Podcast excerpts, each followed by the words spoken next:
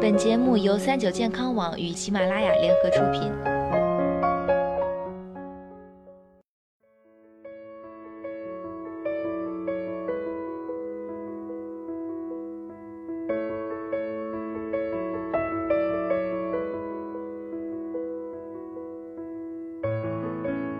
Hello，大家好，欢迎收听今天的健康养生小讲堂，我是主播探探。持续不断的高温啊，让人不禁感叹，这命啊不仅是空调给的，冰箱呢也顶半边天，可不是吗？开着冷气，喝着冷饮，怎一个快活了得？可没想到啊，空调和冰箱能给命，也能谋划着悄悄掏空你的身体，甚至差点要人命。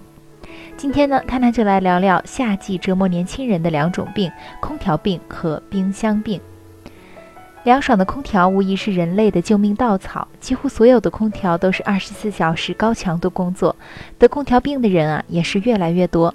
得了空调病，往往表现为头晕、头痛、流鼻涕、喉咙痛、食欲不振、皮肤干燥、记忆力下降、关节痛。不信你往身边看看，总有几个打喷嚏的。其实，在医学上是没有空调病这个概念的。空调病的出现源于上世纪九十年代。随着经济水平的提高，空调的普遍使用，继而出现与空调相关的毛病，社会学诊断为空调病，也叫空调综合征。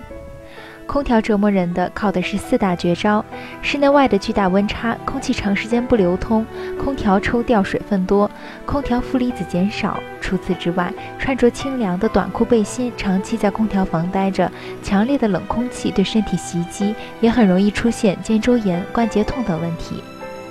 有人机智地躲过了空调病的攻击，却没躲过冰箱病。近日，常州一位患者因为吃了一碗放在冰箱七天的咸粥，继而出现了严重的恶心、呕吐、腹泻，入院时已经处于休克的状态。经医生诊断，他得的是冰箱病。冰箱病是近年来出现的一个新兴词，指人们在食用了存放在冰箱中的不洁食物后出现的腹痛、腹泻、呕吐等肠胃不良反应。对于抵抗力差的老人和小孩来说，严重的话可能会危及生命。冰箱病之所以能把肚子当成目标，一个原因是很多人把冰箱当作保险箱，各种食材都往冰箱里塞，尤其是夏天，认为只要食物放在冰箱，无论搁置多久，拿出来吃都是没问题的。这是一种非常错误的想法。冰箱的作用只是让细菌的繁殖速度放缓，并不能阻止细菌的侵袭，更别说还存在着一些不怕冷的细菌，如大肠杆菌、沙门氏菌等，它们往往会侵袭过久的冷藏食材。另外，过多的冷食物进入我们的肠胃后，会使肠胃在受到强烈的低温刺激后，血管骤然收缩变细，血流量减少，胃肠道消化液停止分泌，从而导致生理功能失调，诱发上腹阵发性绞痛、呕吐等症状。那么得了空调病、冰箱病怎么办呢？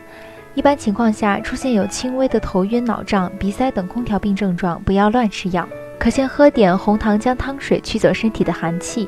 如果抵抗力较差的人，或者空调病的症状比较严重，需要及时去医院就诊，根据医生的建议合理用药。另外，平时也要勤加锻炼身体，提高身体的抵抗力。得了冰箱病，调理肠胃是关键。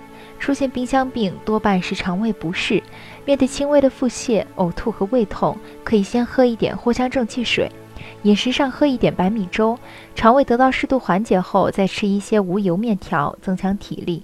通过饮食来慢慢调理难受的肠胃。